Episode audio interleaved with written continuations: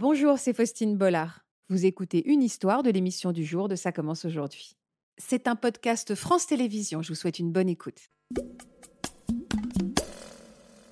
Perdre son enfant, on reprend la vie à zéro. Quel âge elle avait, Megan 20 ans. On, se téléphonait tous les jours et elle me dit bon voilà ce soir euh, je suis invité. Le cousin Megan qui fait partie des trois personnes qui ont réussi à sortir du sous-sol de ce bar a appelé et m'a dit voilà il y a un incendie. Megan est Megan est dans le bar et on n'a pas de nouvelles.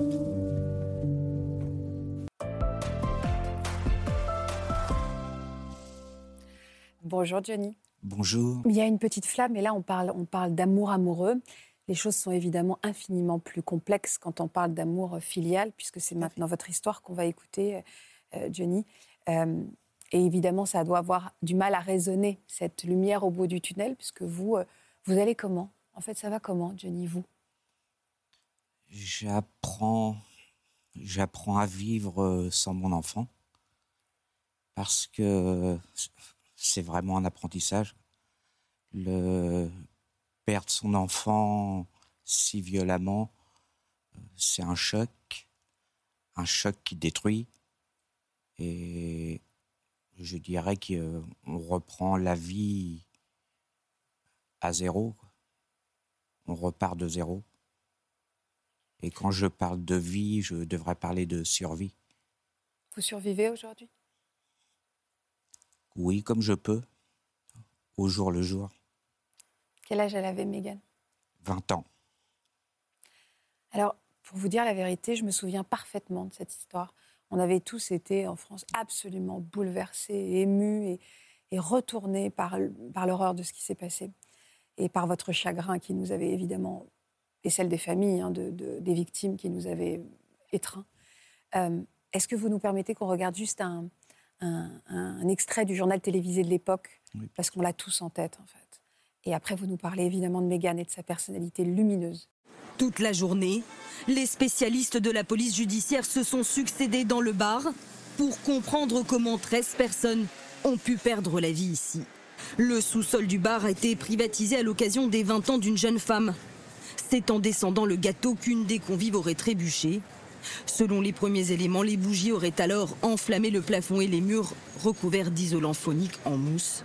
Les gaz toxiques auraient alors asphyxié les victimes, laissant peu de chances de survie à ceux qui se trouvaient en bas.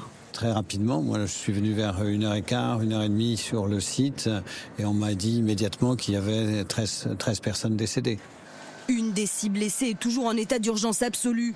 Elle a été transportée dans un hôpital parisien. Il s'agit de l'incendie de bar le plus meurtrier de ces 50 dernières années en France. Évidemment, toutes nos pensées vont euh, envers vous et envers tous les, la famille de toutes ces si nombreuses victimes. Euh, Parlez-moi de la personnalité de votre fille, Meghan. Quel genre de jeune femme c'était, Meghan Alors, C'était une, une jeune femme euh, très joyeuse, pleine de vie, un caractère euh, bien trempé. Elle allait toujours de La l'avant. vérité, ça de vous ou de votre femme? Un peu des deux. Euh, un, un caractère bien trempé qu'elle a toujours eu. Euh, elle était studieuse. Avec moi, on avait une relation euh, très forte, c'était fusionnel. Vous nous permettez de regarder une photo de Meghan ou c'est trop dur? Non, non, allez- allez-y. Qui était une jeune femme très belle aussi, très lumineuse, avec ce sourire mutin. Ouais. C'est quand la dernière fois que vous avez eu de ces nouvelles? Le 5 août, l'après-midi, elle m'a téléphoné, il était 18h, pour me, comme euh, on, on se téléphonait tous- tous les jours, elle habitait, vu qu'elle habitait, elle travaillait sur Rouen, elle habitait chez les parents de son petit ami. Donc, euh, Elle faisait quoi soit- comme travail? Pardon? Elle faisait quoi comme travail? Comment? Un travail saisonnier? Oui, c'était les grandes vacances. Oui, elle m'a appelé en fin de journée, euh, voilà, pour, euh, pour se dire bonjour comme Faire on faisait quotidiennement. Et elle me dit, bon, voilà, ce soir, euh, je suis invité chez Maverick, un, un, un ami à elle, qui est décédé aussi, malheureusement, dans l'incendie. Donc elle me dit on va chez Maverick, voilà, on va manger chez lui. Et puis euh, on se dit bon oui c'est bien. euh, je lui dis dimanche tu viens comme convenu à la maison, euh, on va faire un barbecue comme comme c'était prévu. Elle me dit oui pas de souci, à dimanche. Elle avait prévu d'aller dans ce bar? Non, c'était pas du tout prévu. Ah. Non. Non, donc dans ce bar, il y avait un anniversaire. Ouais. Donc un groupe, un groupe d'amis à Ophélie avait réservé cette salle pour euh, son anniversaire. Et le DJ, euh, Zacharia, était un ami de Meghan, et Ah. de- du groupe de Meghan. Et il faisait sa dernière soirée. Et vers euh, 23h, 23h, euh, 23h30, il les a appelés pour leur dire euh, Est-ce que vous venez boire un verre, un verre avec moi pour euh, ma dernière? Et ils ont dit Oui, bon, on arrive. Donc ils sont arrivés Ouais. 20 minutes avant, avant le drame. quoi. Quand est-ce que vous avez été mis au courant de ce qui s'était passé? Et dans la nuit, euh, le, cousin Mégane Gauthier, qui fait partie des trois personnes qui ont réussi à sortir de, du sous-sol de ce bar, a appelé euh, euh, mon ex-femme, donc sa tante. Après, elle m'a contacté, elle m'a dit voilà, il y a un incendie. Mégane est, Mégane est dans le bar et on n'a pas de nouvelles. Donc, euh, j'ai pris la voiture.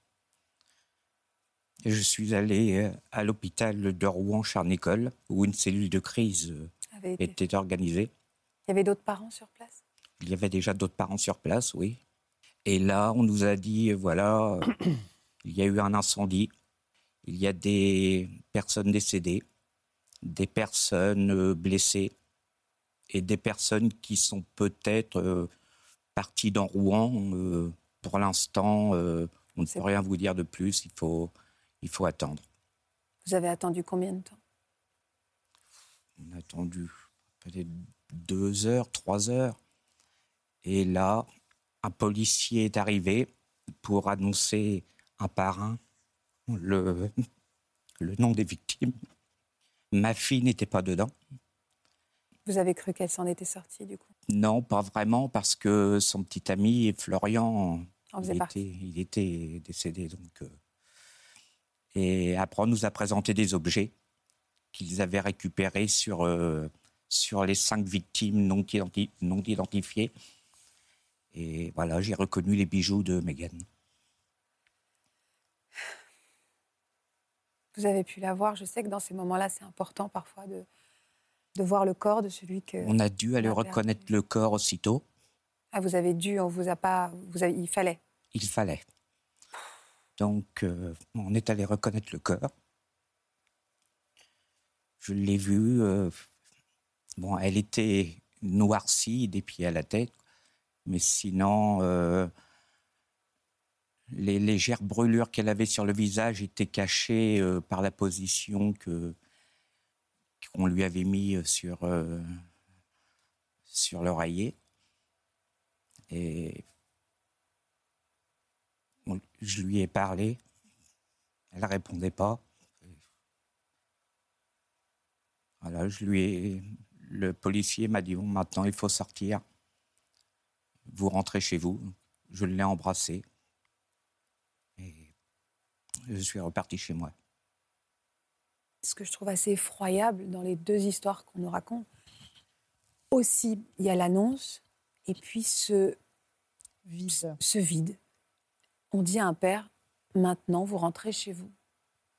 Il ne devrait pas avoir en effet un automatisme de suivi psy, de, qu'on ne demande pas à Elodie de rentrer chez elle, que on ne laisse pas des parents démunis face à ce deuil, ce choc, ce, ce- voilà, ce cataclysme. Il devrait y avoir, hein, comme on a vu au moment des attentats, où il y a des cellules psychologiques qui sont ouvertes, des lieux justement où pour les gens qui ont échappé aux attentats ou pour la fa- les familles, pour être accompagnés. Mais je suis d'accord avec vous, Faustine, il faudrait c'est laisser un peu au bon vous. Enfin, c'est pas quelque chose qui est c'est barbare comme terme, mais protocolisé. Donc il Ah, il faudrait, moi, voilà, c'est laissé un peu au bon vouloir des, euh, euh, des hôpitaux, dans votre cas par exemple. Mais effectivement, il faudrait pouvoir accompagner parce que vous êtes des victimes. Bien sûr. Et, il faudrait être avec vous parce que c'est un moment de solitude absolue et de douleur incroyable. Excusez-moi, mais je, je trouve ça vraiment très étrange que dans un, un moment d'une telle catastrophe où il y a, où il y a d'autres victimes, il n'y ait pas eu effectivement Il y a eu psy autour de vous pour, euh, pour être là et pour Il- vous accompagner. Vous n'avez pas eu un suivi après? Si Après. le- Oui, mais il fallait être là. Sur le moment, Là, oui, il ouais. fallait, fallait prendre la main Fallait au moment. Quoi. accompagner, fallait oui. accompagner, ouais. Quand je suis reparti de Rouen, moi je suis de la région diepoise, donc je suis allé directement euh, en psychiatrie Ah bah ouais, euh, ouais. à l'hôpital de Dieppe. Et depuis euh, cette date, je suis prise en charge par une psychologue et une Bien sûr. Oui, mais enfin, c'est une, c'est une initiative personnelle. Ouais, c'est c'est ça ça. qu'on Oui, c'est peut ça. regretter. Vous y êtes allé. Oui, on a envie qu'il y ait des gens qui Et- tout de suite Voilà. aillent chercher les victimes. Et je voudrais juste ajouter, c'est le psy, il n'est pas là pour faire parler. hein. Il ne s'agit pas de faire parler à un moment de drame absolu. Il s'agit vraiment d'être dans l'accompagnement. De, de presque, je fais le geste d'entourer, mais d'être là. hein. Il ne faut pas se tromper là-dessus. C'est un accompagnement. Marc, Les cellules psychologiques, en fait, c'est laissé à l'appréciation des pouvoirs publics. C'est pas l'hôpital qui va décider. euh, ah ouais. C'est euh, ou la préfecture, en fonction de l'endroit où on se trouve, euh, qui souvent va déclencher la mise en place de, de- de ces cellules psychologiques. Je suis très étonné que dans un, Ah ouais. en général, lorsqu'il y a de nombreuses victimes dans un, dans un événement quel qu'il soit, qu'il soit accidentel ou qu'il soit euh, criminel, il y a des cellules psychologiques qui sont mises en place et en général, ces gens, c'est presque un, un SAMU psy, c'est-à-dire qu'ils arrivent en général au mom- quasiment au moment des faits. Donc je suis un peu étonné que là, vous ayez été malheureusement laissé comme ça, euh, Ouais. totalement à l'abandon, si je puis dire, pour avoir accompagné de nombreuses personnes qui ont perdu leurs enfants. Je pense qu'il n'y a rien de pire, vraiment. À quel moment la colère, le besoin d'explication est arrivé? C'est surtout euh, après le tribunal, Le procès a eu lieu combien de temps après? Trois ans après. Trois ans? Trois ans après. Et pendant ces trois ans, alors on savait euh, vraiment ce qui s'était passé, que c'était c'était pas euh, un simple homicide involontaire comme ça a été dit, comme ça a été jugé. Et pendant trois ans, les coupables étaient libres. Et- Ça, c'est insupportable. Et Pour, euh, ça, ce ouais, n'était pas du les- tout pour les familles, ouais. supportable. Trois ans, c'est le temps d'instruction? En fait, dans des événements comme cela, euh, ça commence par des expertises. Parce qu'il faut déterminer précisément les causes de l'incendie. Et plus l'incendie a ravagé l'endroit, plus c'est compliqué. Ça prend des mois souvent de la part de ces gens-là pour des experts, pour connaître exactement les causes. Et à partir du moment où on a les causes, on peut s'interroger sur le point de savoir s'il y a eu des infractions commises. Là, les infractions commises, c'est que le lieu n'était pas déclaré comme étant un lieu où on pouvait être autorisé à avoir des gens. Les conditions de sécurité sur le plan du matériel, c'était n'importe quoi. Donc, si vous voulez, ça a généré, vous m'arrêtez si je dis une bêtise, mais ça a entraîné donc les poursuites des représentants légaux de la société qui géraient ce, ce lieu parce que, effectivement, c'est un manquement à des obligations de sécurité élémentaires qui peuvent générer des poursuites pénales, ce qui a été le cas. Alors effectivement, quand on est victime, et surtout victime de ce genre de fait, encore une fois, ça dépasse l'entendement, entendre le terme involontaire derrière homicide, c'est inaudible. C'est absolument inaudible, c'est insupportable.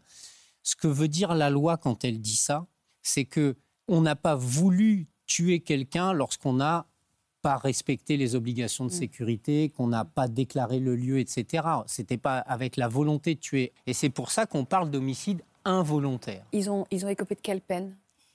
Alors, cinq ans, dont deux ans avec sursis, mais ils ont été libérés au bout de dix mois. Les remises de peine. Voilà, ils ont fait dix mois. C'est cette colère qui vous, qui vous amène sur notre plateau aujourd'hui, Johnny. Pourquoi vous êtes là à- pour parler de votre fille? Déjà, c'est pour rendre hommage aux 14 victimes. Parce que ma fille est décédée, mais il y avait 13 autres enfants à- avec elle. Ils ont vécu l'enfer ensemble. Ils sont partis ensemble. Donc c'est pour leur mémoire. Pour ne pas que ce drame tombe dans l'oubli. Bien sûr.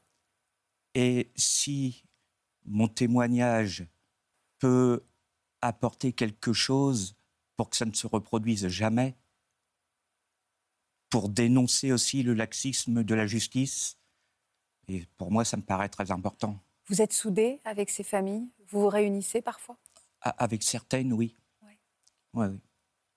La colère, comme euh, vous avez été étonné que après le drame, on n'ait pas été suivi immédiatement. Mais au niveau de la justice, c'est pareil. On, nous, on, nous, a pris pour des pions. Quoi. Le tribunal, ça devait durer trois semaines. Quand on a vu comment ça se passait, on est arrivé, les juges, ils avaient déjà le verdict. Ils savaient déjà ce qui allait se passer. Le tribunal, euh, on y est allé parce qu'il fallait, parce que c'est les lois, quoi. Mais est-ce que, pour que je comprenne l'importance d'un procès euh, pour les familles euh, des victimes, au-delà de, la peine qui a été prononcée, ce qui était fondamental pour vous, c'est d'écouter, c'est de parler, c'est de raconter. Euh, on vous a donné la parole? Au tribunal? Oui. En une semaine, on, avait, on a le droit à peu près de parler dix minutes. Et vous aviez besoin de parler, vous? Et on avait besoin de parler, oui. À quoi elle ressemble votre vie aujourd'hui, Johnny? Pour résumer, le soir, je m'endors en espérant de pas me réveiller. Le lendemain matin, quand je me réveille, je me dis bon, je suis encore là. Je vais me lever pour quoi faire. Voilà, c'est au jour le jour. Je, sors de chez moi pour euh, aller faire mes courses, pour aller au cimetière, pour aller voir mes, psychiatre ou psychologue, c'est tout. Sinon, je reste chez moi. Voir des jeunes enfants heureux, et c'est dur à dire, mais c'est presque, ça devient presque de la jalousie. Oui, je comprends. Tellement, tellement la douleur est forte. Et savoir aussi les gérants, les responsables libres, faire ce qu'ils veulent, avoir leur famille alors que nous, on l'a plus, quoi. C'est insupportable. Qu'est-ce qu'on peut dire au-delà de ce que vient de nous exprimer Johnny euh, J'ai l'impression que la vie est en suspens. Oui, la vie s'est arrêtée. C'est quelque chose comme ça, la vie s'est arrêtée. Marc le disait, il n'y a rien de pire que de perdre un enfant. Alors, il n'y a pas de... Il n'y a pas d'échelle de la douleur, mais perdre un enfant, c'est contre nature mm. quand même. Et, et, je pense que c'est euh, euh, c'est un très très long chemin. Euh, pour essayer de retrouver la fameuse petite étincelle dont on parlait. Euh, alors, je ne parlerai pas de cette petite étincelle, mais pour arriver à remettre finalement, enfin, je vais dire effectivement d'un point de vue de psy et, en même temps, je, sens que ça peut être, euh, combien ça peut être difficile pour vous, mais au fond, le chemin à faire est d'entendre qu'aujourd'hui, vous êtes le père d'une enfant qui malheureusement n'est plus là et il faut vous aider à trouver cette place en vous, c'est-à-dire avec tous les beaux souvenirs que vous aviez d'elle, tous les liens qu'il y avait avec elle essayer d'éloigner un tout petit peu ce cauchemar. Et je pense que là, euh, on vous accompagne, on a énormément d'empathie, je suis vraiment très triste pour vous, mais je pense que ceux qui peuvent vous aider effectivement aussi, indépendamment des psys, c'est les parents qui ont vécu la même chose, parce que c'est quelque chose qu'on nous, on ne comprendra jamais totalement, même si je vous dis, on a énormément d'affection et d'affect pour vous, mais on ne le comprendra jamais complètement. Donc je pense que de se retrouver avec les parents qui vivent la même chose est extrêmement important, et aussi parce qu'on n'a pas à faire semblant avec eux. Euh, je pense que là, on peut vraiment montrer ses affects, on peut vraiment dire, on n'a pas besoin de penser à les ménager. Et ça, je pense aussi que c'est extrêmement important que vous continuez à les voir. J'espère que la vie va quand même gagner pour vous, Johnny. Quand je vous vois, je suis euh, bouleversée et j'ai envie qu'il y ait une main qui se tende vers vous, vraiment. Voilà, j'espère que ce podcast de Ça commence aujourd'hui vous a plu. Si c'est le cas, n'hésitez pas à vous abonner. Vous pouvez également retrouver l'intégralité de nos émissions sur France.tv.